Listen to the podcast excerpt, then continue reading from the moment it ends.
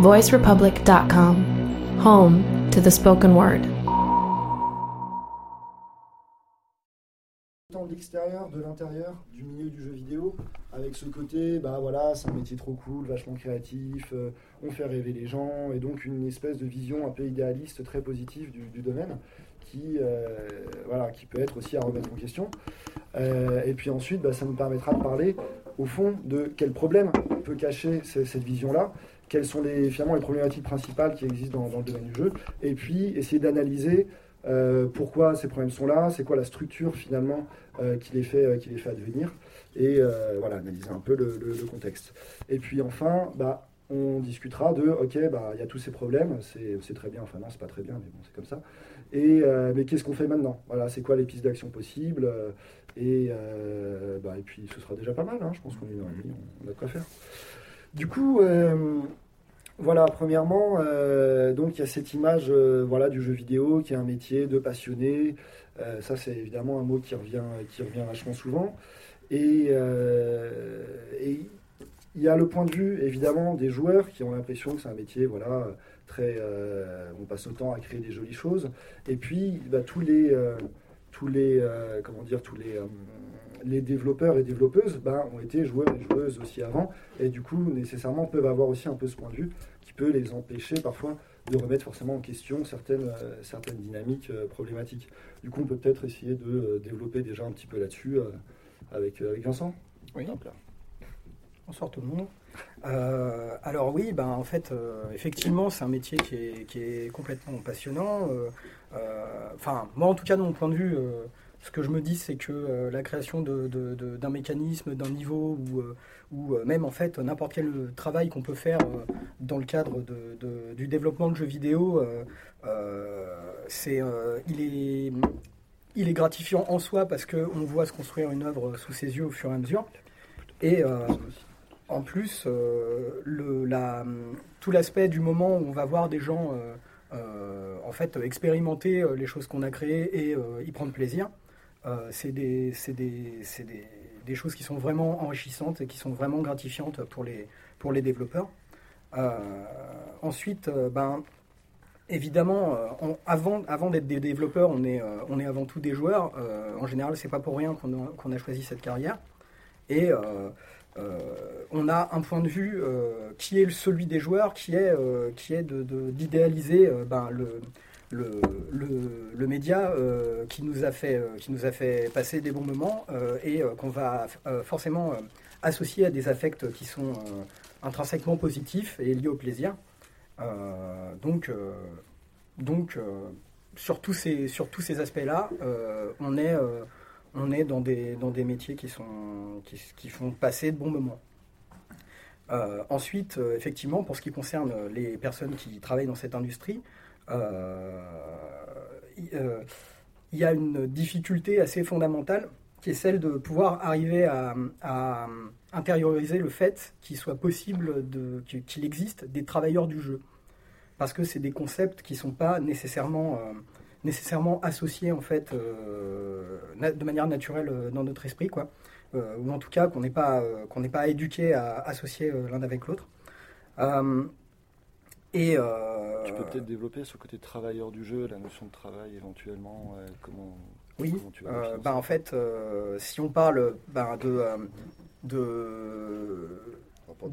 la, ouais, la situation, la situation de, de- de mise au travail par l'emploi, par exemple, euh, qui est une situation bah, de, de, de subordination, donc euh, dans, laquelle, euh, dans laquelle on va évoluer dans un certain cadre, qui est, une, qui est, une su- qui est aussi une situation de mise au travail assez particulière.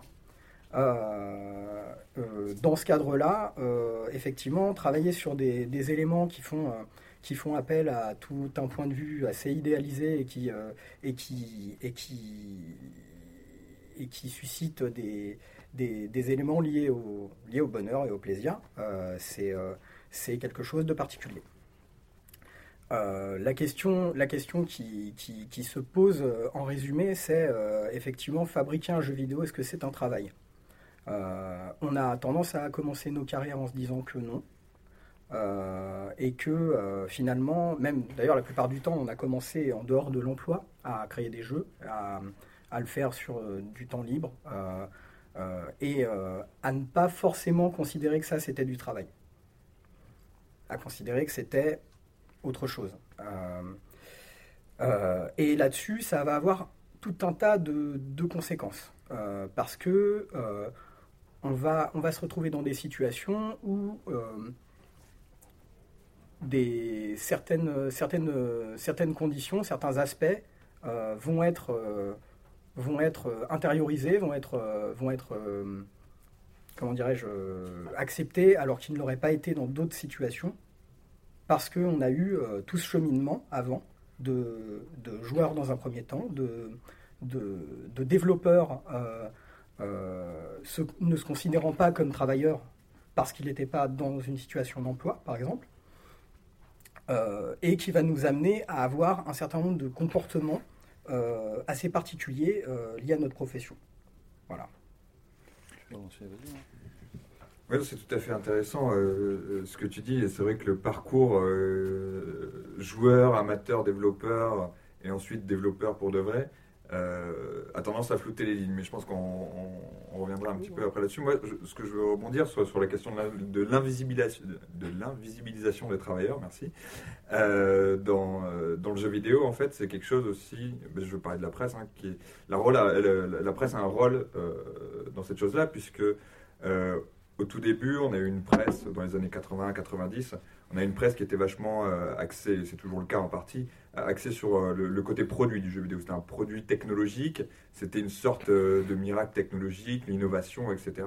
Et euh, on n'avait pas trop ce côté-là créatif, ou en tout cas des travailleurs de, qui, qui, étaient bien avant. On avait parfois quelques génies, évidemment, on avait du Warren Spector, on avait du Richard Garriott, ces gens-là qui sont tout en haut de la hiérarchie et qu'on plébiscitait parce que c'est des génies du design, etc. Mais on oubliait évidemment souvent toutes les personnes, les 50, 100 salariés qui étaient derrière et qui mettaient en œuvre, euh, qui mettaient en œuvre ben, la création du jeu vidéo. Et, euh, et, voilà, et ça, et ça, a façonné évidemment les, consciences et en tout cas le champ euh, médiatique du jeu vidéo, beaucoup dans la presse spécialisée, dans le sens où voilà, pendant 10, 20 ans, 25 ans, ces gens-là n'existaient pas. et on reviendra plus tard sur, sur l'historique qu'il y a eu, comment on a commencé à, ensuite à comprendre euh, qui avait mais finalement des travailleurs derrière, derrière tous ces grands jeux vidéo. Euh, mais voilà, et, et, ça commence tout juste en fait à apparaître depuis 5-6 euh, ans, j'ai envie de dire. on commence à, parler des revendications des salariés, etc. Mais voilà, il faut se rendre compte que même dans le champ médiatique, c'est quelque chose qui est très très jeune, très très très très, précoce, et donc il y a encore beaucoup de travail à faire pour, pour, mettre, pour mettre les gens en parfum. Je vois une question là-bas, euh, c'est peut-être ah toi qui t'en charge. Pour résumer euh, la question, ouais, c'est est-ce que les crédits étaient déjà là euh, d'emblée dans, des jeux qui ont été créés au, début de l'histoire quoi? Et ou alors est-ce que ça a apparu à un certain moment? Et est-ce que ça peut avoir un impact sur la perception du public de, des personnes qui, qui peut y avoir derrière? Est-ce que vous voulez répondre là-dessus Ouais. Alors, euh, j'ai pas fait d'historiographie des crédits, malheureusement, mais c'est une question tout à fait intéressante. Et juste sur ce point, j'ai quelque chose qui me vient en tête, c'est-à-dire que euh, au début, dans les années 80-90, euh, il y avait beaucoup de développeurs, en fait, il y avait des crédits, mais il y avait beaucoup de développeurs qui utilisaient, en fait des pseudos et qui, ne se révélaient, qui ne se révélaient pas sous leur vrai nom, etc. Donc c'est vrai que ça peut être une question intéressante et on a vu évidemment une, une, évolution des crédits au fur et à mesure de, de, l'amélioration technologique, qui sont beaucoup plus mis en valeur. Euh, euh, maintenant, il y a même des, sociétés euh, qui sont embauchées, des prestataires extérieurs pour faire des jolis crédits pour des gros jeux, etc. Donc, ça me semble tout, potentiellement pertinent, effectivement, mais après, je ne suis pas un spécialiste par rapport à ça aussi, je crois que ça, rejoint justement de la, question euh, euh, fabriquer un jeu vidéo, est-ce que c'est un travail? Parce que euh, à, cette époque-là, les gens prenaient des, pseudonymes dans les crédits aussi, parce qu'en fait, c'était pas un vrai travail, c'était pas, c'était quelque chose de honteux en fait. Et du coup, enfin, c'est, effectivement, on n'avait pas noté ça, mais ça, ça semble être assez juste. moi aussi, je me demande si par rapport, j'ai quand même l'impression que même si aujourd'hui il y a tout plein de crédits vachement, euh, vachement euh, ronflants, euh, j'aimerais quand même voir la proportion de joueurs qui s'intéressent à, ça. À mon avis, elle est assez faible. Sauf quand tu as déjà le chiffre comme quoi plus de la moitié des jeux sont même pas terminés par les gens qui les achètent, bah, les crédits généralement ils sont à la fin. Donc bon, bah voilà, plus de la moitié des gens qui mécaniquement ne les verront pas. Et sur ces moins de la moitié, combien euh, tilt derrière Ah, il y a des gens, au lieu de, bah, voilà, juste les voir parce que c'est un peu un passage obligé et en attendant l'éventuel truc après ça, ça, ça, se questionnerait. Euh, comme ils portent pas en eux-mêmes le message, euh, d'attirer plus que ça l'attention sur, en plus, les conditions de travail dans lesquelles ça peut avoir été, été développé je ne suis pas sûr que ça a un, très gros impact. En tout cas, ce qui est certain, c'est que probablement que la presse, euh, particulièrement euh, bah, la presse spécialisée, aura sûrement un rôle plus important aussi pour faire comprendre, ne serait-ce que quels métiers sont, sont, impliqués. Je pense que beaucoup de, personnes qui jouent ne connaissent pas forcément euh, les métiers précis du jeu, le domaine du design, du graphisme, du développement, de la production, etc. Et donc, on a probablement une vision assez floue qui n'aide pas évidemment à, projeter que euh, à concrétiser tout ça.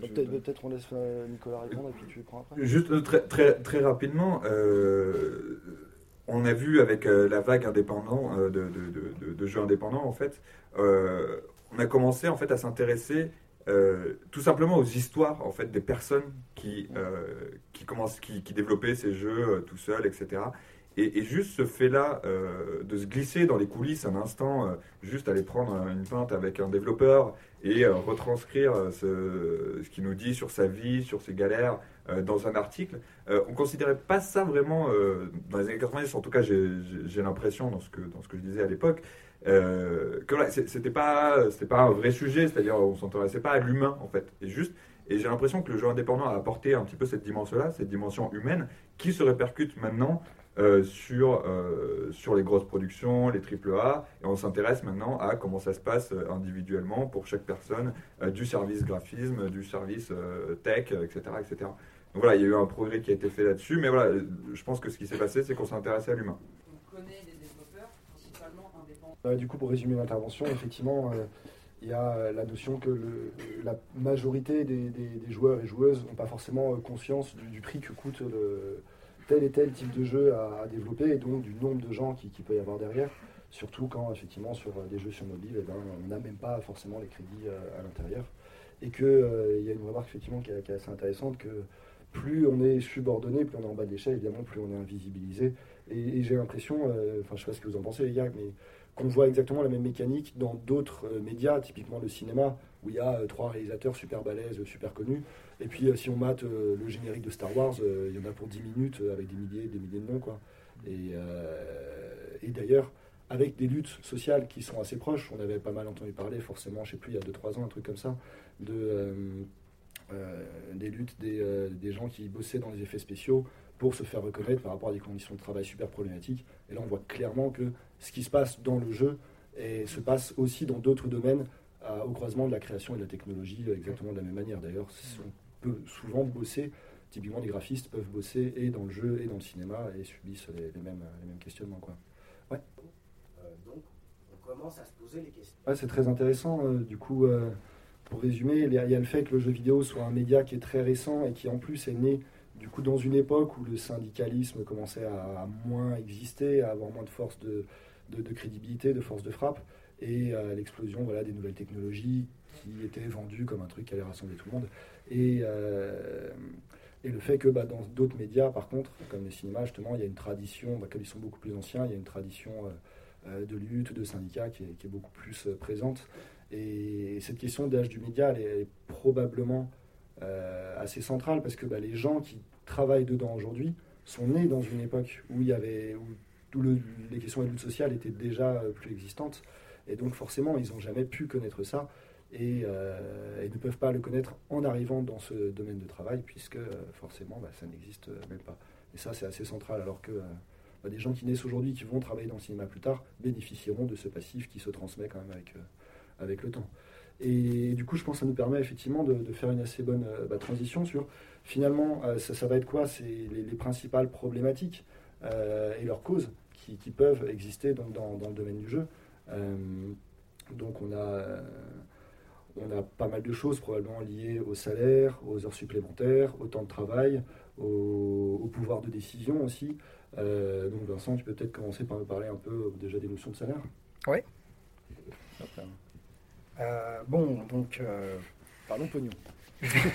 je vais pas prendre de ça à beaucoup de monde, j'imagine, mais globalement, la majorité des, des, des travailleurs du, du jeu vidéo euh, sortent avec euh, un diplôme équivalent Bac plus 5, plus ou moins, euh, en fonction des écoles. Il faut savoir que dans le, en France, le, niveau de salaire médian d'un Bac plus 5 à l'embauche, c'est de 30 000 euros bruts par an environ, un, petit peu plus. Bon, alors, le, syndicat est en train d'essayer de, prospecter pour avoir euh, des chiffres euh, là-dessus. Je vous invite à participer. Plus on a de gens qui répondent, mieux, plus précis seront les chiffres. On veut vérifier. Le truc, le truc en fait, c'est que euh, on a des, on constate, c'est pas statistique, mais on a des cas de gens qui ne sont pas dans ces grilles. Donc, bah, ils donnent des, une fourchette euh, supérieure inférieure. Or, il y a des gens qui sont en dessous de l'inférieur. On aimerait bien vérifier un petit peu. euh, voilà. Euh, bref, enfin, quoi qu'il en soit, quoi qu'il en soit, euh, par rapport au niveau de qualification, c'est important de, pour pouvoir comparer, de pouvoir vérifier ce qu'il y a de spécifique à, notre industrie à nous, vérifier par rapport au niveau de qualification euh, qui existe par ailleurs, euh, où se trouvent euh, les salaires, en l'occurrence à l'embauche.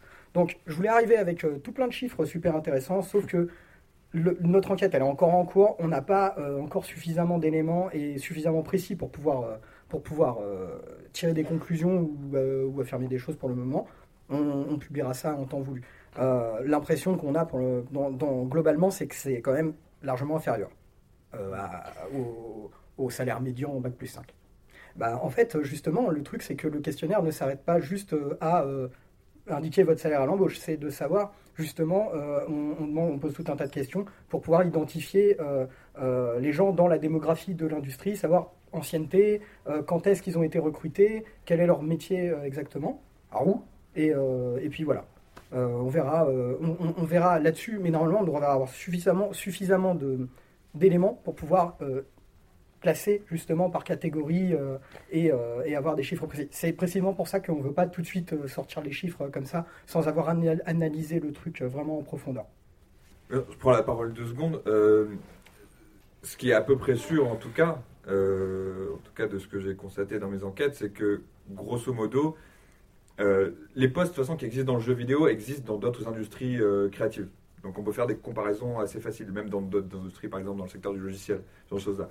Et donc par exemple, on prend les, on prend les programmeurs, et euh, en général, on se retrouve euh, à, niveau d'expertise, euh, niveau de- de- d'expérience égal et, niveau de, de- de diplôme égal, c'est-à-dire ingénieur informatique, bac plus 5, euh, on se retrouve sur des variances salaires annuelles euh, entre 10 000 et 15 000 euros. Donc c'est-à-dire qu'on est sur des, euh, sur des vraiment euh, gros gros euh, écarts de salaire, mais ça touche aussi des métiers dans l'animation, parce qu'il y a beaucoup de métiers d'animation qui sont repris dans le jeu vidéo.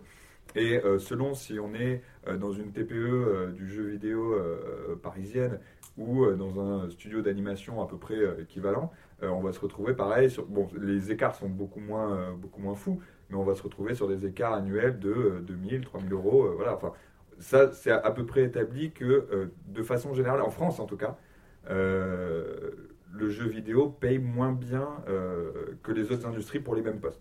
Alors oui, oui, oui. euh, donc du coup, je rebondis là-dessus. Par, rapport, par rapport à la situation des gens à l'embauche, il y, a un autre élément qui est assez intéressant, c'est euh, il y a assez peu d'écoles publiques du jeu vidéo. Il y a beaucoup d'écoles privées et il y a un nombre, il y a un nombre euh, assez important de gens qui sortent euh, à la fin de leurs études avec un crédit. Euh, et ça se cumule avec un autre phénomène qui est qu'il y a beaucoup de studios qui sont sur Paris où les loyers même chose, je ne peux rien vous apprendre en vous disant que ça n'est pas tout à fait donné. Euh, et on, peut se retrouver avec des gens qui se retrouvent vraiment dans une situation, une situation financière au moment de, de leur début de carrière au minimum, qui peut être vraiment très difficile pour certains. Et, et encore, à la fin des études, la plupart du temps, on n'est pas, euh, pas en train d'essayer de fonder une famille ou, euh, ou ce genre de choses. Et euh, à partir du moment où les gens justement vieillissent et, et, commencent à vouloir ben, envisager des choses dans leur vie, très souvent ils se retrouvent dans des situations très difficiles et ça rejoint un élément qu'on a constaté aussi, mais c'était Nicolas qui en avait parlé dans, dans un article qu'il avait écrit, qui était que le- l'âge moyen des, des travailleurs de l'industrie n'augmente pas. Toi, tu peux passer.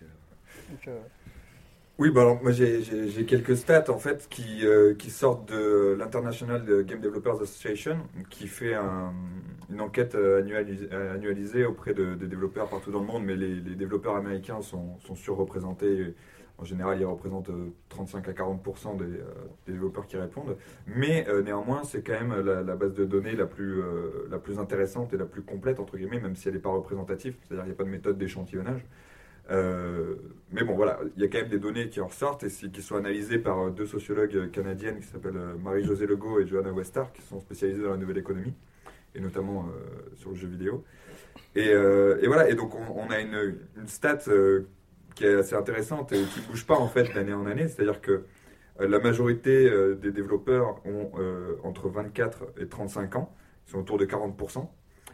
Et, euh, et ça bouge pas en fait. C'est-à-dire qu'on regarde les données en 2011, 2012, 2013, 2014, et ça bouge pas, ça bouge pas, ça reste à peu près, enfin, à 2-3% près, ça reste dans une sorte de marge d'erreur. Et la seule conclusion possible, c'est-à-dire que l'industrie ne vieillit pas. C'est-à-dire qu'on a toujours, euh, pareil, on a un taux euh, assez stable de, 50, de 5% euh, de plus de 50 ans chez les développeurs. Donc voilà, donc les, gens ne restent pas en fait, tout simplement. C'est-à-dire que passer un certain seuil, un certain âge, ils s'en vont soit faire un autre métier, soit ils trouvent une correspondance dans un autre secteur avec, avec leur métier. Et, à ce propos, si jamais vous avez le temps, il y a un site qui s'appelle Don't Die, hein, qui est écrit par un journaliste américain. Euh, oui, tout à fait. Euh, qui recense en fait, euh, il, interviewe des centaines de des centaines de développeurs qui, qui ont- qui sont sortis de l'industrie en fait. Souvent, ils ont entre 30 et 35 ans, ils viennent d'avoir un enfant, ils veulent acheter une maison, etc. Et voilà, et il, il leur demande mais pourquoi vous êtes parti, qu'est-ce qui vous a pas plu, etc. Et c'est toujours évidemment les mêmes choses qui reviennent en boucle. Le crunch qui était plus possible, la sécurité de l'emploi qui n'était pas assez forte, euh, il fallait s'occuper des gosses et il fallait sortir parfois le soir à 17h, l'employeur ne voulait pas. Euh, voilà, ce genre de choses-là. Donc voilà, si vous voulez euh, vraiment des histoires là-dessus, sur vraiment pourquoi les gens quittent l'industrie, ben, allez consulter ce site qui s'appelle Don't. Et peut-être quelques autres chiffres sur des trucs dont, on parle, dont on parle souvent, le crunch notamment. Donc l'enquête la plus récente, là, celle, de, celle de 2017, euh, elle nous apprend quand même que euh, 51% euh, des développeurs déclarent avoir fait du crunch dans les deux ans euh, précédents. Et, euh, par contraste, il y a 50, 55% qui pensent que ce n'est pas nécessaire. C'est-à-dire qu'on ne sait pas exactement comment ça se recoupe parmi les gens qui font du crunch qui pensent que c'est pas nécessaire ou pas. Mais je pense que ça montre un petit peu l'am- l'ampleur du phénomène. Et euh, il y a aussi, tout à l'heure, tu évoquais les salaires. Et euh, moi, il y a une, une statistique euh, qui m'a beaucoup choqué, que j'avais mis dans mon enquête. Euh, les développeurs indépendants, euh, il y a la moitié qui ne se font pas plus de 15 000 dollars euh, par an. Donc c'est-à-dire que c'est une, misère. C'est vraiment rien en fait, quand c'est même pas, un- SMIC quoi. Donc voilà, il y, a- ce précariat aussi qui existe de, toute une série de développeurs indépendants qui, se saignent un peu et qui, et qui renoncent à un certain train de vie, avec en, tête euh, l'idée d'atteindre la licorne un petit peu, donc le jeu qui va bien marcher, euh, qui va faire un tabac, etc. Mais voilà, il y a des sacrifices qui sont faits et qui sont euh, vraiment conséquents et qu'on peut euh, quantifier euh, de façon tout à fait euh, correcte. Du coup, bah, le crunch, en gros, bah, c'est l'anglicisme pour les heures sup, hein, tout simplement. Et euh, typiquement, euh, en gros, dans le jeu vidéo, euh, peut-être probablement comme ailleurs, on voit toujours euh, trop ambitieux. Et donc, vers la fin de la production, euh, la fin pouvant euh, être longue, hein, ça peut être, euh, voilà, ça peut être la moitié de la production, ou parfois avant des, ce qu'on appelle des milestones, des moments euh, importants de la production. Typiquement, il faut faire une démo pour le 3 ou des trucs comme ça. Euh, on va rentrer en période de crunch et donc euh, on va se dire pendant euh, deux mois, trois mois, parfois ça dure un an, deux ans, ça, ça peut arriver. Euh, c'est très sympa à ce moment-là. Euh, et ben on va du coup faire le maximum pour euh, livrer la, la version euh, à temps. Euh, et donc on a évidemment bah, des cas de gens qui peuvent partir de chez eux tous les, quotidiennement à minuit, venir bosser le samedi, le dimanche, euh, et ça pendant parfois des périodes qui sont vraiment, euh, vraiment assez longues. Donc voilà pour, pour le crunch. Je- je- je- Et, je, ouais, je, pense, je pense vraiment pas trop qu'il y, y ait des personnes du jeu vidéo qui n'aient pas fait de crunch en, en général. Ouais. Je crois que Oui, ce que tu dis, c'est que parfois le crunch est planifié, c'est qu'on sait que ouais, bon, on est juste, mais bon, bah, on fera des heures sup et puis, euh, et puis ça passera. Quoi. Bon, là, c'est vraiment des techniques de management euh, qui sont vraiment en dessous de tout. hein. Mais ouais, ouais. Il y avait une autre question. euh, Ouais, juste pour revenir sur ce que tu as dit avant. Ouais, effectivement, comme tu le fais remarquer, la, la population du jeu vidéo, euh, non seulement elle vieillit pas, mais elle est composée majoritairement d'hommes. Je crois que les derniers chiffres, c'est un 85% à peu près, donc c'est quand même assez écrasant. Et, euh, et puis, bah, forcément, d'un milieu social au moins relativement aisé, puisque, bah, comme vue de pif, 90% des écoles, au moins en France, euh, sont payantes autour de 8000 euros l'année, sur 3 à 5 ans. Bon, bah voilà, faut, faut pouvoir se le permettre. Quoi. Euh, ouais, il y a deux. C'est- probablement pas grâce aux politiques qui sont mises en œuvre par le SNJV. C'est sûr que si tu as des bourgeois qui rentrent à l'entrée, les gens sont un peu moins bourgeois à la sortie, mais le seront un minimum quand même. Après, est-ce que c'est grâce à, à Villedieu et compagnie et à ce qu'ils mettent en place? Je suis pas convaincu, mais ça peut se discuter. Ouais, À, mon sens, ça me semble tout simplement importante parce que euh, y a de la souffrance. Enfin, moi, ça me semble être, euh, être la base de la problématique. C'est que moi, je, dans, mes enquêtes, euh, j'entends euh, beaucoup de gens qui font des burn-out, des dépressions, ce genre de choses-là. Et en fait, c'est une conséquence de cette invisibilisation. Donc, c'est-à-dire que visibiliser les personnes, ça peut aider à régler ces problèmes-là. Voilà. C'est pas une question de, de les mettre en avant parce que c'est des dieux ou quoi que ce soit mais euh, ça me semble crucial dans le sens où euh, il faut alerter en fait, tout simplement. Un autre, un autre élément aussi, euh, en fait, c'est que quand tu es développeur, j'ai eu l'occasion justement d'en parler avec des collègues et des développeurs qui travaillent dans d'autres industries et qui auraient voulu travailler dans le jeu vidéo mais qui n'ont pas eu l'occasion et qui comparaient leurs conditions, leur, leur situation et tout ça. Et justement, bah, ce que nous disaient les gens qu'on rencontrait à cette occasion-là, c'était que euh, finalement, ben, eux, ils avaient de- d'excellentes conditions de travail, qui savaient qu'ils faisaient un métier qui n'allait pas les, qui allait- enfin, qui faisaient parce que pour avoir de l'argent, quoi, juste ça, et, euh, et que par contre de l'argent, ils en avaient. Donc ils, étaient, ils avaient une, une reconnaissance aussi bien symbolique que économique, c'est-à-dire que ils sont reconnus, euh, ils sont reconnus dans leur travail euh, comme des gens importants, et ils sont reconnus économiquement parce qu'on leur verse un salaire important. C'est ça en fait. Étant donné, étant donné que ah, il- les, gens qui vont travailler dans des métiers de la création, très souvent, ils veulent participer au processus créatif et à un moment donné, ils vont attendre une reconnaissance même symbolique de quelque chose. Euh, du fait que du fait qu'ils du fait qu'ils travaillent euh, effectivement sur, sur quelque chose sur lequel ils ont, euh, ils ont fait un certain nombre de sacrifices par ailleurs, ça rentre en compte. On a une question là-bas. Ouais, du coup, pour répéter la question, bah, voilà, est-ce que la notion, cette notion de droit d'auteur dans le jeu vidéo est de manière symbolique et de manière euh, juridique et donc euh, financière? Donc, euh, Vincent, je te sens chaud pour répondre.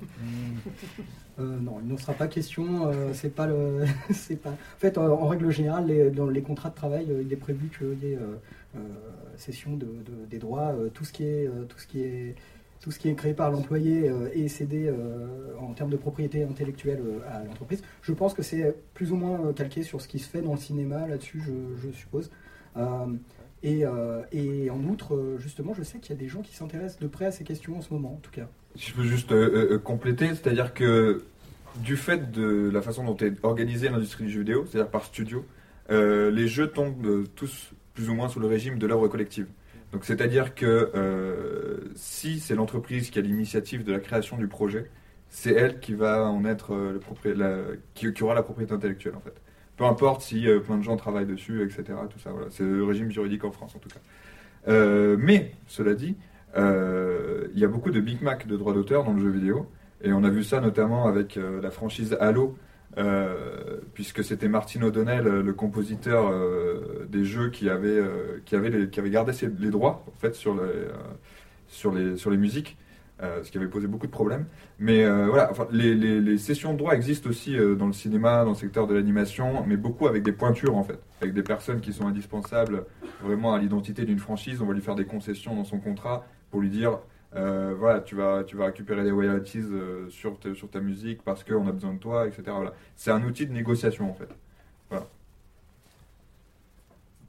du coup, tout ceci étant, étant dit, j'en profite que, euh, bon, du coup, on a pas, parlé pas mal de choses entre temps, mais on parlait justement un peu des écoles, du fait que, bah, forcément, le parcours de beaucoup de gens aujourd'hui dans, le jeu vidéo commence par des écoles de jeu, hein, forcément. Et, euh, et que ces écoles ont en fait un certain rôle qui est, assez bien identifiable dans euh, cette structure de travail qui, euh, et Vincent va peut-être pouvoir développer, mais qui pourrait se formaliser, je pense, en, plusieurs points. D'un côté, pourquoi est-ce qu'il y a autant d'écoles qui attirent énormément de personnes du, jeu vidéo et potentiellement peut-être trop par rapport à ce qu'il y a besoin sur le marché? Voilà, ça, peut être une question à se poser. Euh, quel esprit aussi, euh, quel esprit de travail transmettent ces, écoles et donc à quoi elles forment finalement les, étudiants et étudiantes Euh, Voilà, je pense que ça peut être des, questions à développer. Globalement, donc on a, beaucoup d'écoles qui, pour la plupart, sont des écoles privées. Donc elles font, elles font, de, de leur revenu sur la, quantité d'étudiants qui vont, qui vont chercher à rentrer dans l'industrie. Donc il se crée aussi tout un système de, publicité, d'incitation des gens à venir travailler, euh, en leur, euh, notamment en leur, euh, en leur rappelant qu'ils vont avoir une qualification Bac plus 5, un salaire très impressionnant, des conditions de travail formidables. Et bah, forcément, c'est attirant pour tout le monde, c'est normal. Par conséquent, il y a énormément de gens qui se dirigent là-dedans, de plus en plus. Donc de plus en plus d'écoles qui proposent de, faire payer pour offrir un diplôme avec une qualification en général aux alentours de Bac plus 5. Je- J'ai cru comprendre que maintenant ça commence à, à évoluer un peu, mais, mais bon, euh, voilà. Euh, et, et globalement, euh, je n'ai pas le chiffre en tête de combien il existe aujourd'hui de- d'écoles de formation au métier du jeu vidéo. Mais euh, en tout cas, ça, ça augmente de manière, de manière assez importante très régulièrement.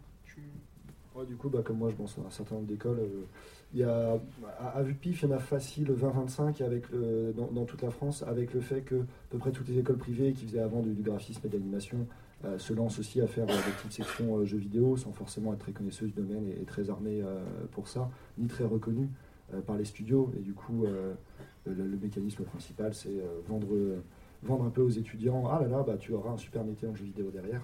Alors qu'en réalité, ben, euh, l'étudiant sort de l'école avec à peu près, euh, le cas typique, c'est 20-25 000 balles de, euh, de, voilà, de dette hein, euh, contractée à, à la banque.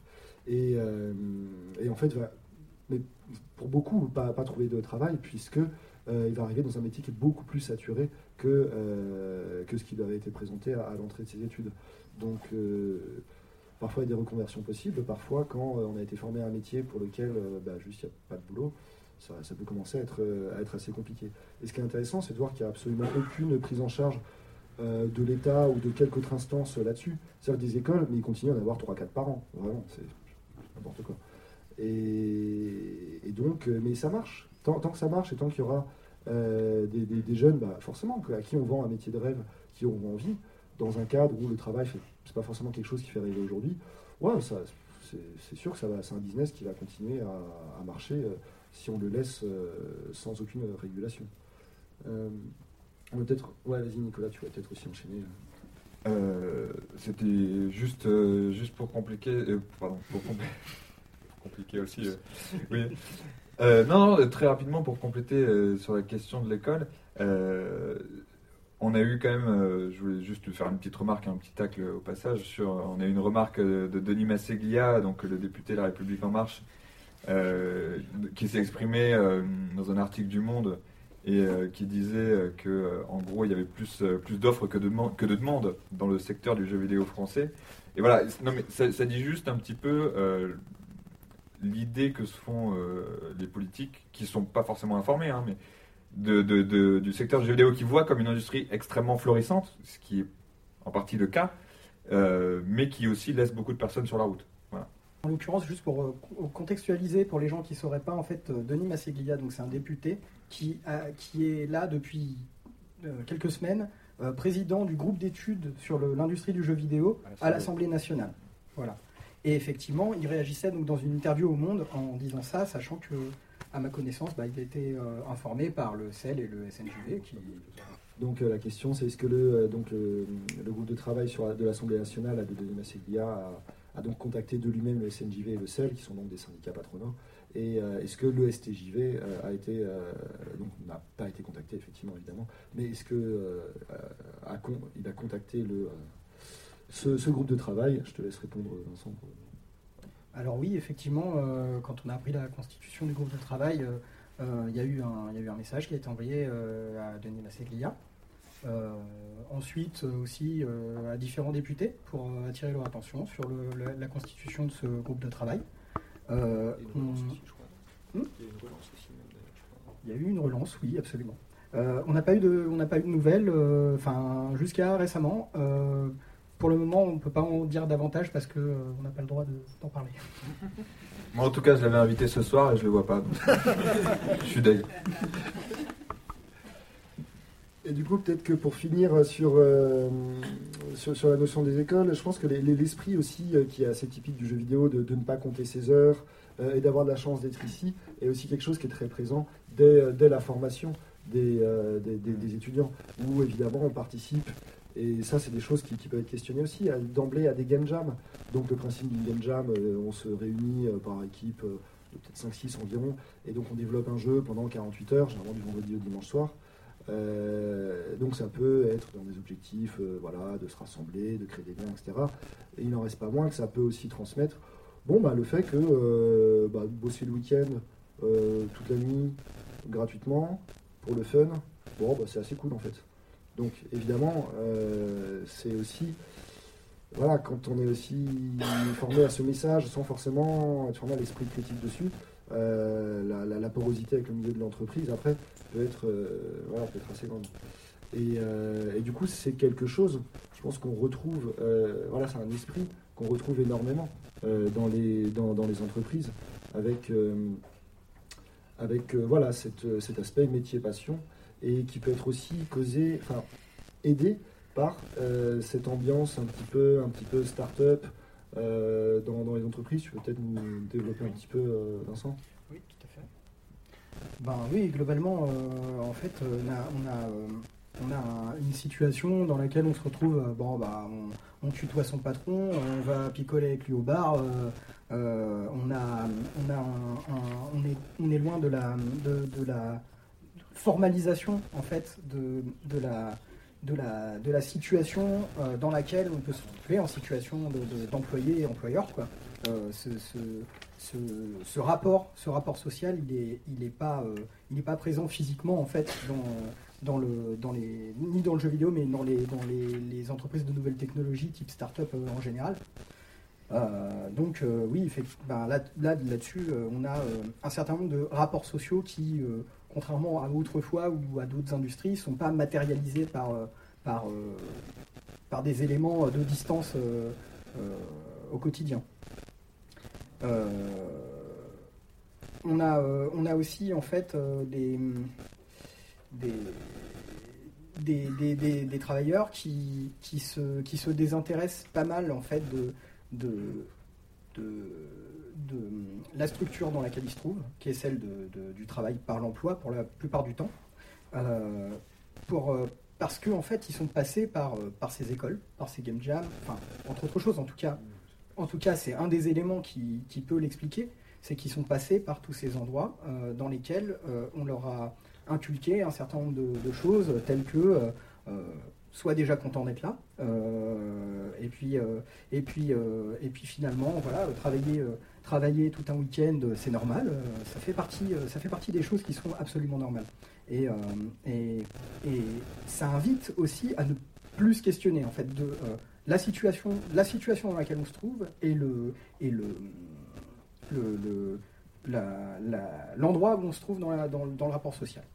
Mais pour, du coup, pour résumer, effectivement, donc l'école joue, joue un rôle là-dedans parce qu'elle forme absolument pas les étudiants et étudiantes euh, à, ces questions euh, très matérielles.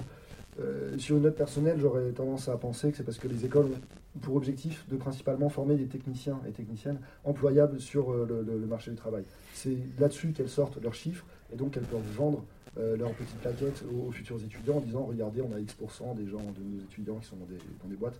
Et donc évidemment, former les étudiants à questionner leurs conditions de travail, probablement ça ne ferait pas monter ces chiffres. Voilà, je pense que l'explication est aussi simple que ça. Et puis on passe à musique quoi, payer des profs pour ça, faut pas, faut pas c'est leur coût de l'argent. Et, euh, et puis du coup, le, le deuxième point euh, que tu disais, il était, c'était super intéressant. Euh, Quasi alimentée, du coup, quasi alimentée elle-même de. oui, c'était que euh, quelque part, euh, il y avait euh, le fait que de toute façon, les employeurs euh, bah, ont toute légitimité à, dire bah, de toute façon, si tu veux pas de telles conditions, il y en a 15 qui attendent derrière. Et on revient sur ce qu'on disait tout à l'heure, le fait que globalement, la taille du marché de l'emploi est très largement inférieure par rapport au nombre de, personnes. Et donc, on a un mécanisme, un mécanisme de dumping social euh, très très évident dans, le jeu vidéo. Euh, c'est assez certain. Euh, du coup, pour. euh, Ah, tu voulais. euh, Oui, pardon. Oui, donc monsieur disait qu'il n'y a pas de convention collective effectivement dans le, dans le jeu vidéo et que ça empêche ben, tout simplement la mécanique de négociation entre, entre, entre patrons et, et employés à l'échelle syndicale. Ce qui est tout à fait vrai en fait, et c'est un gros problème qu'il y a dans l'industrie, c'est que grosso modo, les organisations patronales sont pas du tout chaudes pour euh, créer une convention collective pour le jeu vidéo. Parce que ce qu'elles disent en substance, c'est que euh, le secteur ne représente pas assez de salariés. C'est-à-dire qu'après, on a, on a à peu près euh, 10 000 emplois directs et indirects. Et pour eux, c'est pas suffisant pour justifier une convention collective qui soit propre à, ce secteur.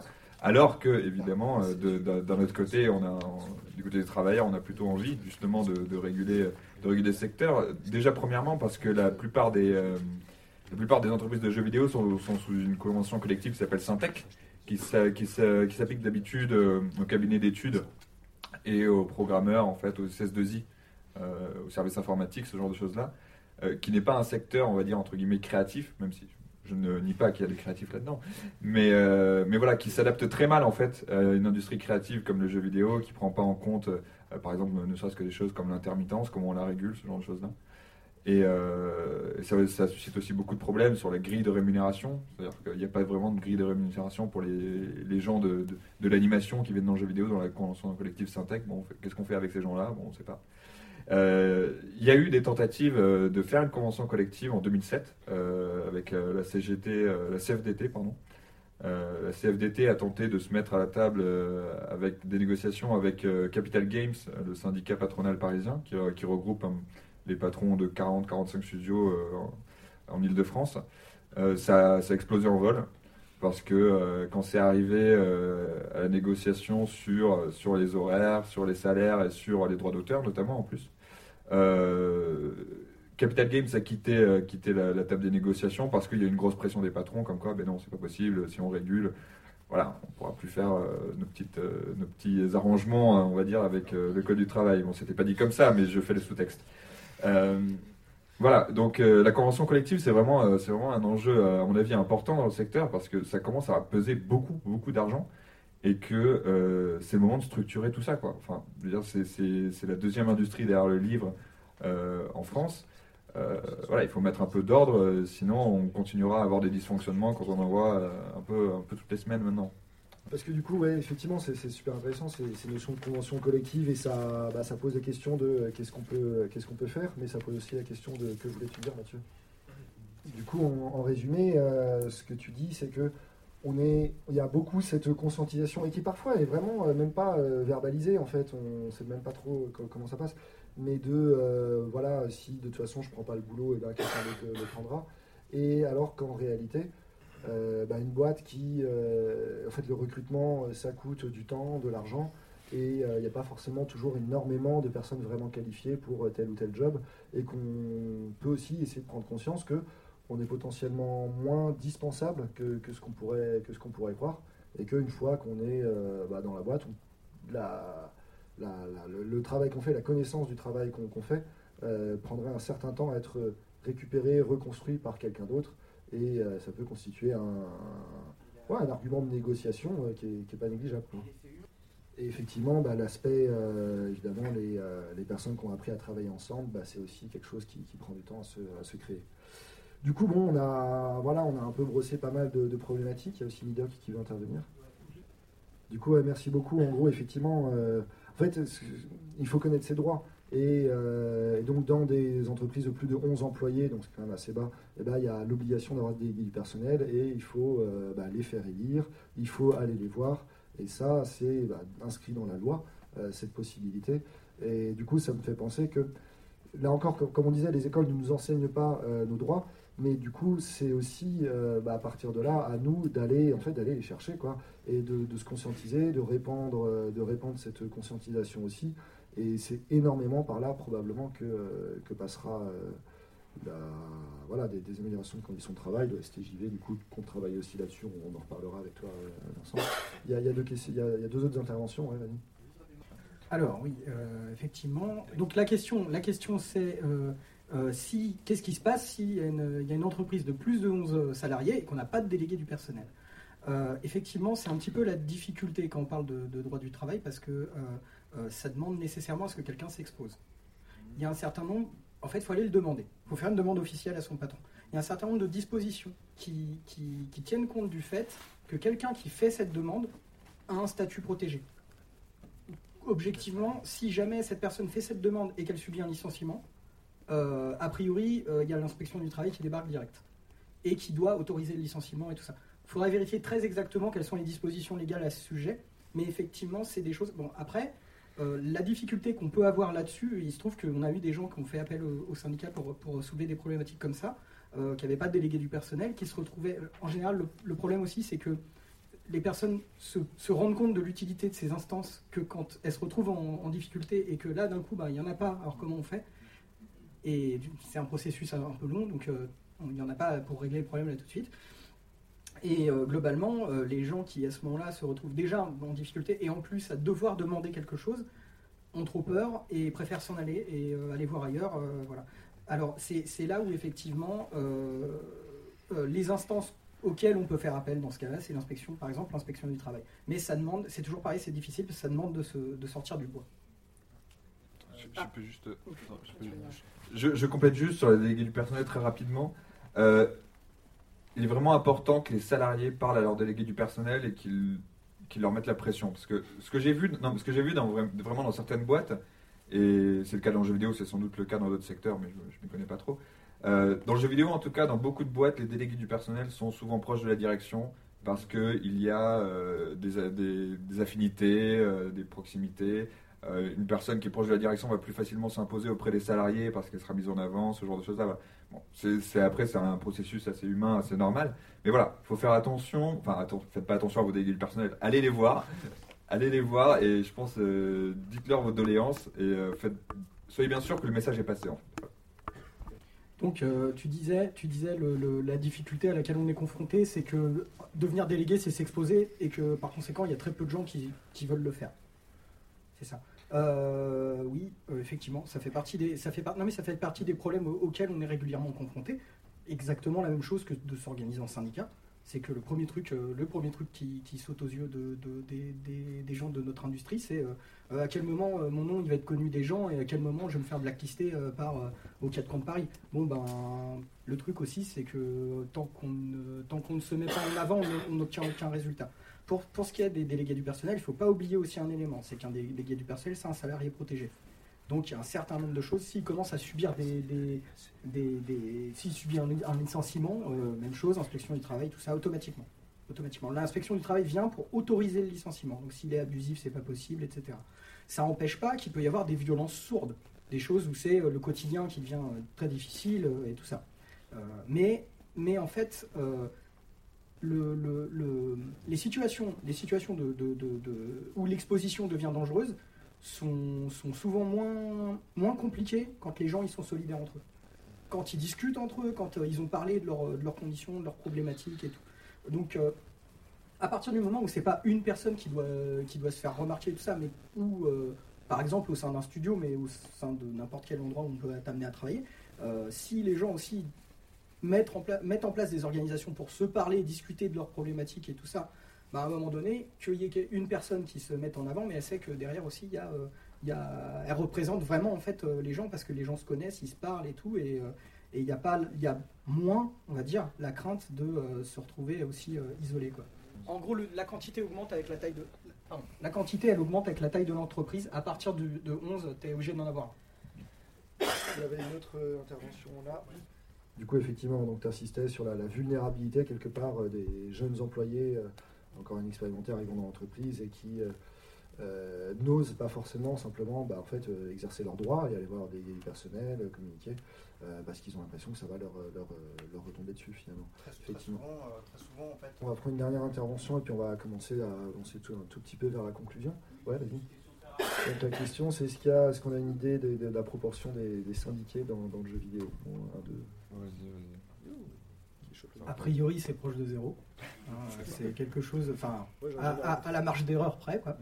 Euh, Il y a quelques. Hmm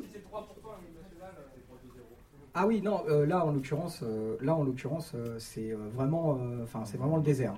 C'est vraiment le désert. Je pense qu'il y a pas mal même de, de grosses organisations syndicales qui savent même pas qu'il existe une industrie du jeu vidéo. hein. Donc, euh, bon. Bah, moi, en 2-3 ans euh, d'enquête euh, dans le secteur, j'ai cherché les délégués syndicaux. Euh, J'en ai trouvé un seul, et il était au Kama, mais c'est tout. Parmi vraiment des dizaines et des dizaines d'interviews, enfin j'ai vraiment cherché, hein, mais voilà, moi j'en ai trouvé qu'un. Ok, bah du coup, euh, bon, bah, tout ça, ça brosse un tableau euh, moyennement funky, euh, on va dire, de, l'industrie. Nicolas, tu voulais peut-être du coup résumer un petit peu tout ça, et puis après, on passera sur, ok, bon, après tous ces moments assez, assez, voilà, qui remettent quand même pas mal en question, bah, on peut, on pourra se demander, ok, mais qu'est-ce qu'on peut, qu'est-ce qu'on peut faire plus concrètement, quoi.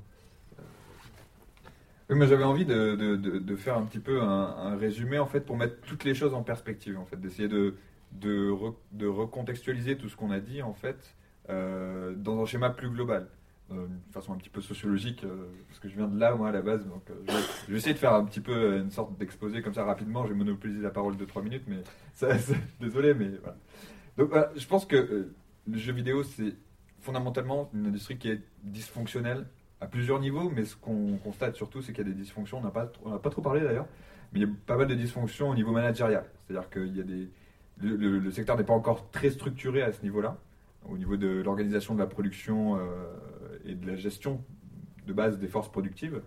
Et euh, donc du coup, on a beaucoup euh, une sensation d'à peu près. C'est ce, que je revois souvent et ce que les développeurs me disent souvent, c'est on navigue dans l'à peu près, dans une sorte de flou, etc. Et, ce flou-là, qui, qui est fait de coups de barre à droite ou à gauche pendant un projet, euh, il faut qu'il soit comblé. Parce que forcément, s'il y a un flou, ça veut dire qu'il y a du retard dans le projet, etc.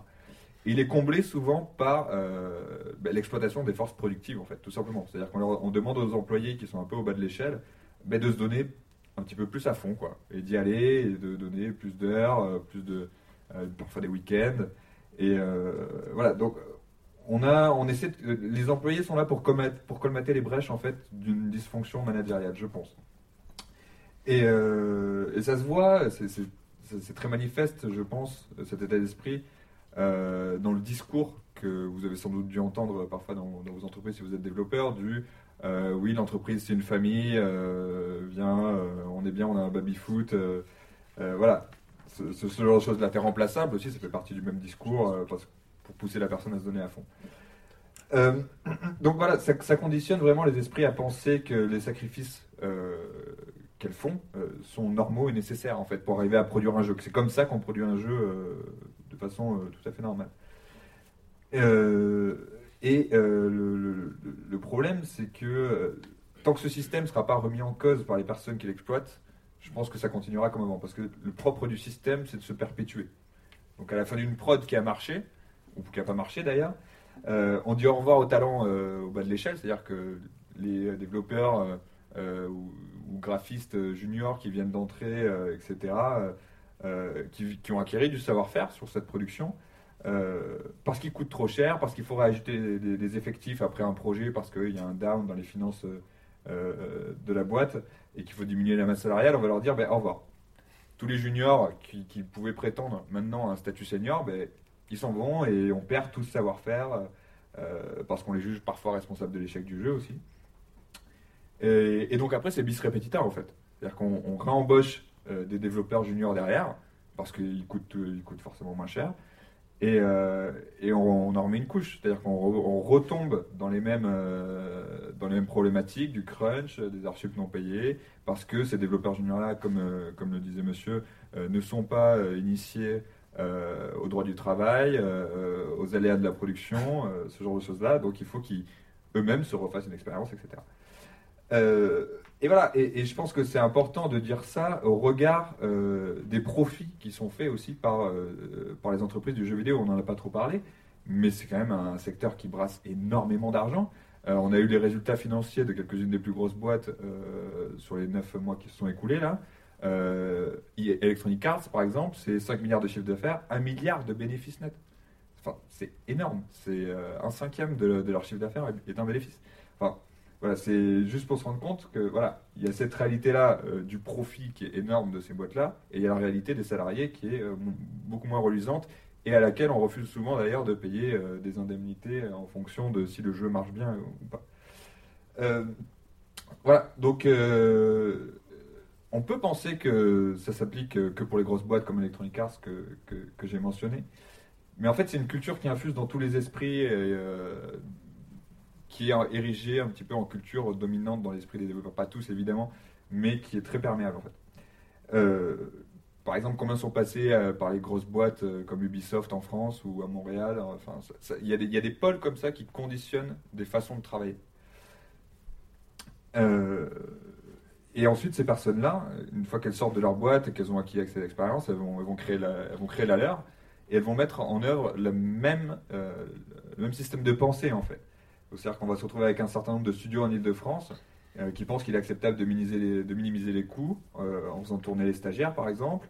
Euh, pour ça que certains studios abusent au recours euh, à l'auto-entrepreneuriat pour leurs graphistes. Ça, j'imagine qu'il y en a certains qui sont concernés. Ils, leur demandent de bosser sur place alors que bon, c'est des, des freelances, ce genre de choses-là. Et il y a même des développeurs indés qui, renoncent à un train de vie décent, comme je disais tout à l'heure, parce que les économies, on peut se les faire aussi sur soi-même, sur son train de vie, sur sa qualité de vie, sur, euh, les choses sur les sorties qu'on peut faire au cinéma, ce genre de choses-là. Voilà. Et, euh, et on se retrouve avec euh, la figure un petit peu du héros sacrificiel Steve Jobs, Steve Wozniak, qui fait, son, qui fait son jeu vidéo dans son garage et qui, avec un petit peu de chance, il va réussir à toucher le jackpot. Mais en fait, ça laisse plus de gens sur le carreau que ça ne fait de success story, en fait. Il faut, bien se, rendre compte de ça.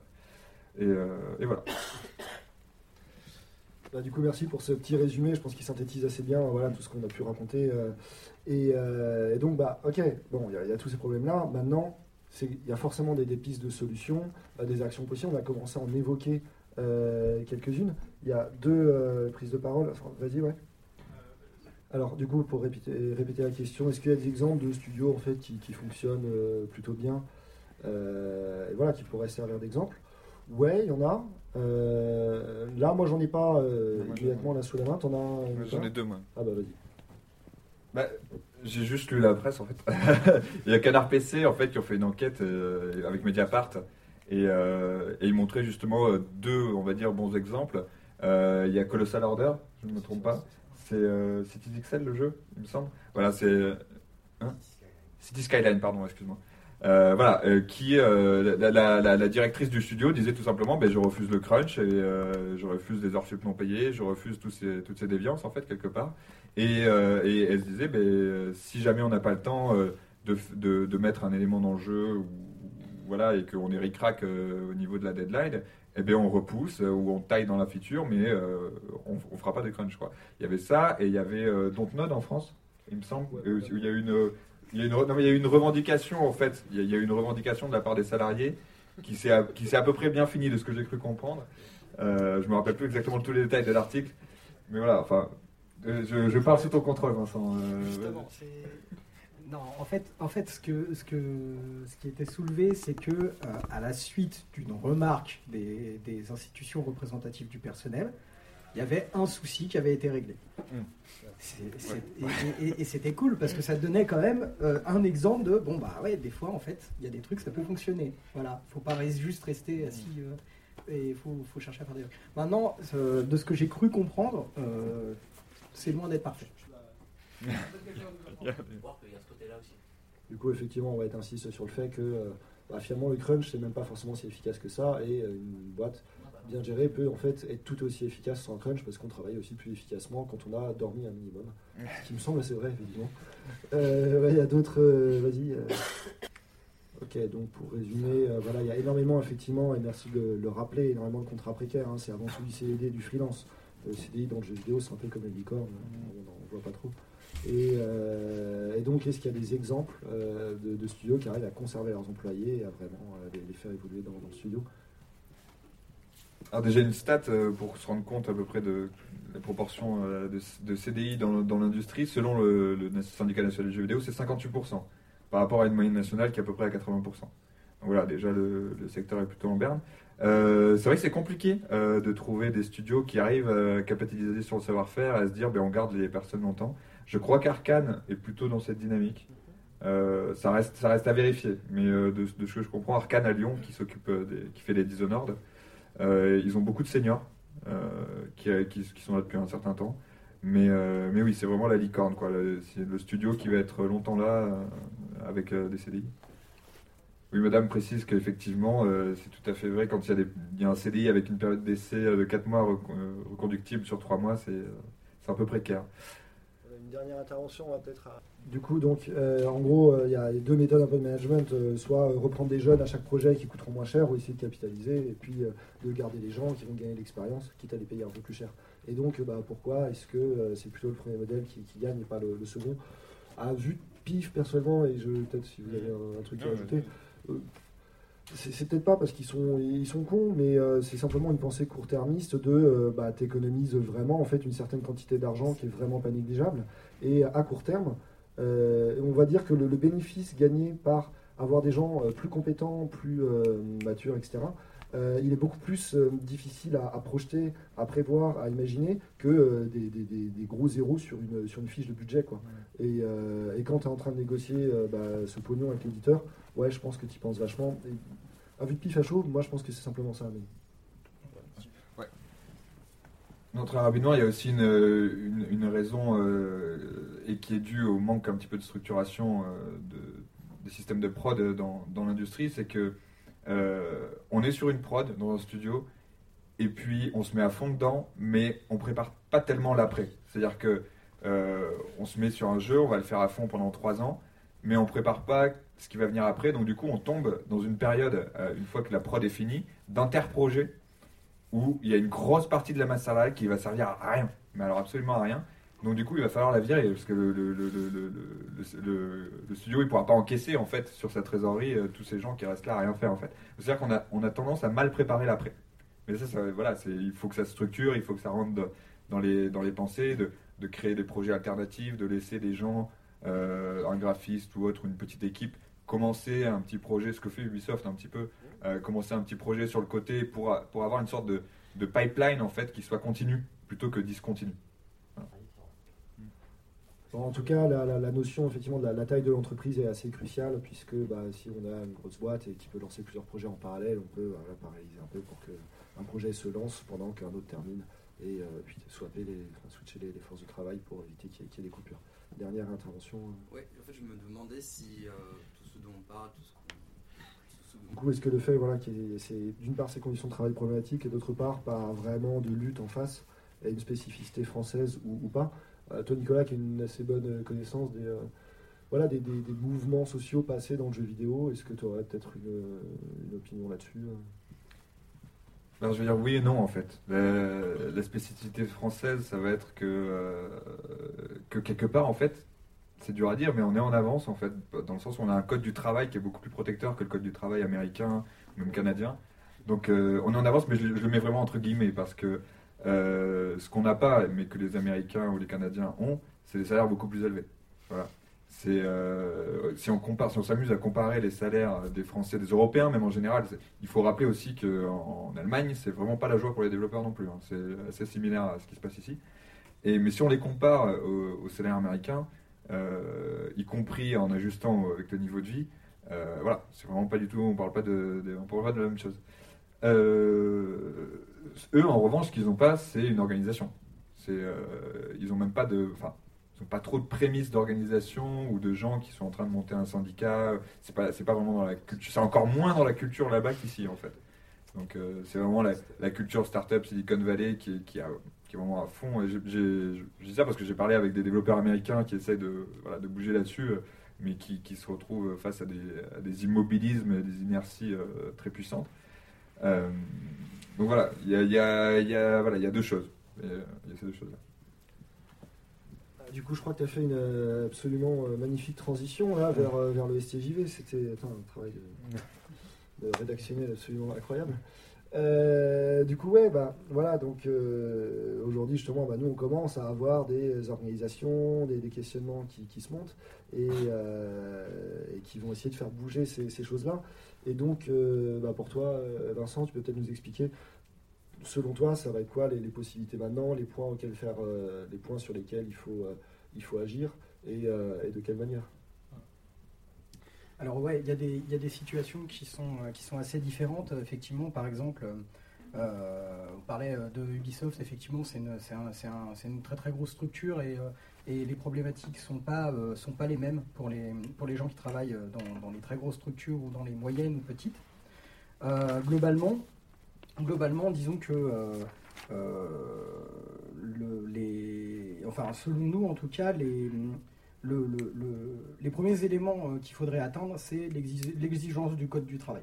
Ni plus ni moins, parce qu'il y a plein d'endroits où il n'est pas respecté, y compris parce que les gens l'ignorent, en fait. Donc ils vont pas demander ce qu'ils savent pas. Donc le premier, la première étape, faut pas s'arrêter là, mais la première étape, c'est euh, déjà on regarde, euh, on ouvre les bouquins, on regarde ce que ça dit, et puis, euh, et puis on, comme, comme je, je l'évoquais tout à l'heure, il faut avoir des structures qui permettent aux gens de, mutualiser l'information, parce que l'information, ben, on, peut on, peut on peut se la partager, ça coûte pas plus cher. Et, et à partir de là, déjà, en fait, à partir du moment où on aura euh, des, des- des- personnes qui seront instruites de l'état actuel du droit, en ce qui les concerne, on aura déjà pas mal avancé, je pense, euh, pour, euh, pour permettre de s'assurer que le, le- juste, juste la base soit de- de- des droits en fait soit respectée. Par ailleurs, vous n'êtes peut-être pas sans savoir qu'en plus le code du travail est en train d'évoluer de manière assez radicale. Euphémisme. Euh, là, il va nous arriver quelque chose qui va rendre impératif en fait euh, le fait d'être informé, c'est que euh, il y a la mise en place de la possibilité d'accord d'entreprise euh, à l'initia- à l'initiative de l'employeur. C'est-à-dire que l'employeur va pouvoir proposer à ses employés euh, et à ses délé- délégués du personnel qui pourront accepter ou non euh, une modification locale, en quelque sorte, du Code du travail. Un accord qui dit ici, voilà comment, ça se passe, et qui pourra, euh, euh, se- qui pourra venir euh, remplacer les dispositions légales euh, du droit commun. Et, euh, donc, là-dessus, d'abord, ça passerait par les, les, IRP, donc les délégués du personnel, CE et tout ça. Et si jamais les, les représentants du personnel refusent de signer, bah, ça, ça passera par toute l'entreprise.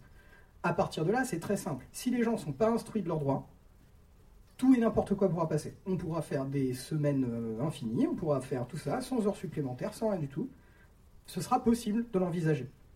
Donc, euh, on arrive vraiment à un, moment où il va être euh, impératif vraiment que les gens soient informés, sachent ce qu'ils signent, ce qu'on leur demande de s'investir, enfin ce qu'on leur demande de, de, ouais, de valider, de, parce que derrière, en fait, ça peut donner une situation où si le travail n'est pas fait de, de- partage de on, pourra, on pourra se retrouver avec euh, n'importe quoi euh, comme, euh, comme, euh, comme règle en application euh, dans, les, dans, les différentes, euh, dans les différentes entreprises. Bon, par ailleurs, euh, au-delà de ce, de, ce, de ce cas particulier pour éviter les catastrophes, euh, donc euh, il y a la, question des réclamations, c'est-à-dire euh, le fait que des employés ou leurs délégués du personnel ou euh, aller savoir un syndicat euh, puissent euh, venir euh, exiger l'application de la loi.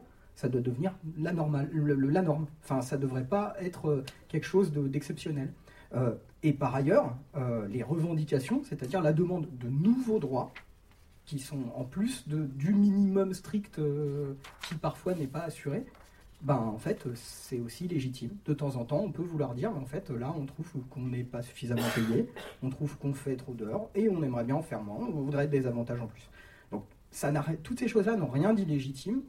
Et euh, un, des, un des travails euh, que, que on aimerait euh, engager, c'est de- d'essayer de, de mettre un terme au, au- tabou en fait de, de, de, la mise en avant de quelqu'un qui va, qui va demander simplement des choses qui sont, qui, qui sont normales ou qui sont dans son intérêt et, et, et que, et qui est défendu, qui est considéré comme légitime quand ça vient de ses interlocuteurs euh, employeurs. C'est-à-dire que quand les employeurs vont dire, par exemple, comme en ce moment au gouvernement, mais notre intérêt, ce serait euh, d'avoir des crédits d'impôt, personne ne trouve ça illégitime, ils représentent leurs intérêts. euh, ils paraîtraient tout aussi légitimes que, nous, enfin, entendu nous comme les, travailleurs au sens large de l'industrie, puissions les représenter aussi, et, que ce soit, et que ce soit considéré comme tout à fait normal. Euh, voilà, donc tout ça, tout ça c'est lié à une seule chose qui est la transmission de l'information.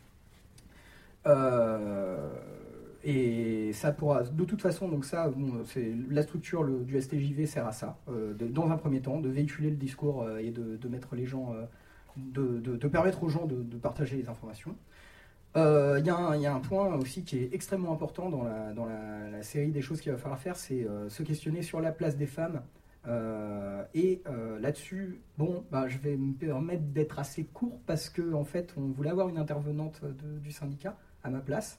On n'en a pas eu parce que, bah, comme partout dans l'industrie, en fait, il y a peu de femmes dans le syndicat euh, et, et qu'elles sont du coup très sollicitées parce qu'on essaye de, faire en sorte que quand ces questions-là sont, sont soulevées, ben, elles interviennent en priorité. Et bon, par conséquent, là, c'était pas possible. Donc, on va, je vais éviter de, me lancer trop euh, là-dedans parce que je suis pas la personne la plus, la plus, voilà.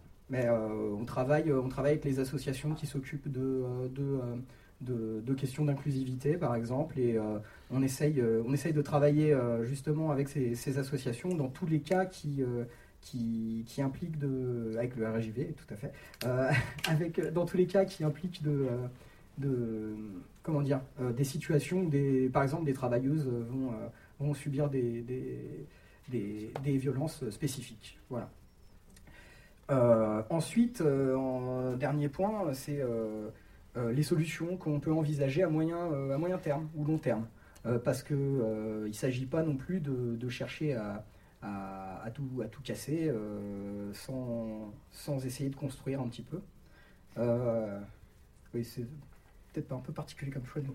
Euh, disons que, dis- disons que, disons que, en gros, euh, nous, on a tendance à considérer qu'il y a un schéma qui nous a été, euh, donc, y compris dans les écoles, qui nous a été un, un peu enseigné comme étant le schéma absolu, qui est le schéma patron-employé, qui, est, qui est considéré comme une règle de manière naturelle. N'importe qui, en fait, qui veut monter son entreprise, va partir pour monter une entreprise en en étant le patron et en ayant des employés. Euh, en, réalité, euh, on sait que c'est une seule modalité de, mise au travail, qu'il y a d'autres modalités qui peuvent exister. Euh, il existe déjà, par exemple, des, coopératives dans le, jeu vidéo. Motion Twins, c'est un, exemple. Nous, on pense que c'est ce genre d'organisation alternative. pardon, qu'est-ce que c'est qu'une coopérative? C'est une, entreprise dans laquelle les personnes ne sont pas forcément employeurs et employés, mais copropriétaires, en fait. Donc, euh, euh, elle touche, euh, un, salaire, mais elle décide collectivement, en fait, de, de la stratégie de l'entreprise, son organisation et comment fonctionnent les choses. Euh, c'est sans doute une, alternative qui peut être intéressante aux problématiques de management, parce que quand, euh, les personnes qui sont directement au, travail euh, peuvent avoir leur mot, à, dire sur, le, sur les, les, les règles qui sont mises en, place dans l'entreprise, ça peut aussi créer des, environnements qui vont être moins nuisibles aux travailleurs et aux travailleuses. Et le- le- le- une, objection qu'on peut voir souvent à ce genre d'organisation alternative, c'est que euh, on peut considérer que dans le jeu vidéo, on a besoin d'une direction forte euh, nécessairement, ou de, ou de gens qui vont, euh, qui vont diriger telle ou telle partie de la production. Et en réalité, que ce soit vrai ou pas, c'est pas incompatible. C'est-à-dire que l'avantage d'un fonctionnement démocratique comme celui d'une SCOP, c'est qu'on peut décider d'absolument tout. On peut décider d'avoir des, chefs euh, ponctuels ou en général, mais, euh, c'est décidé de manière, euh, de manière démocratique.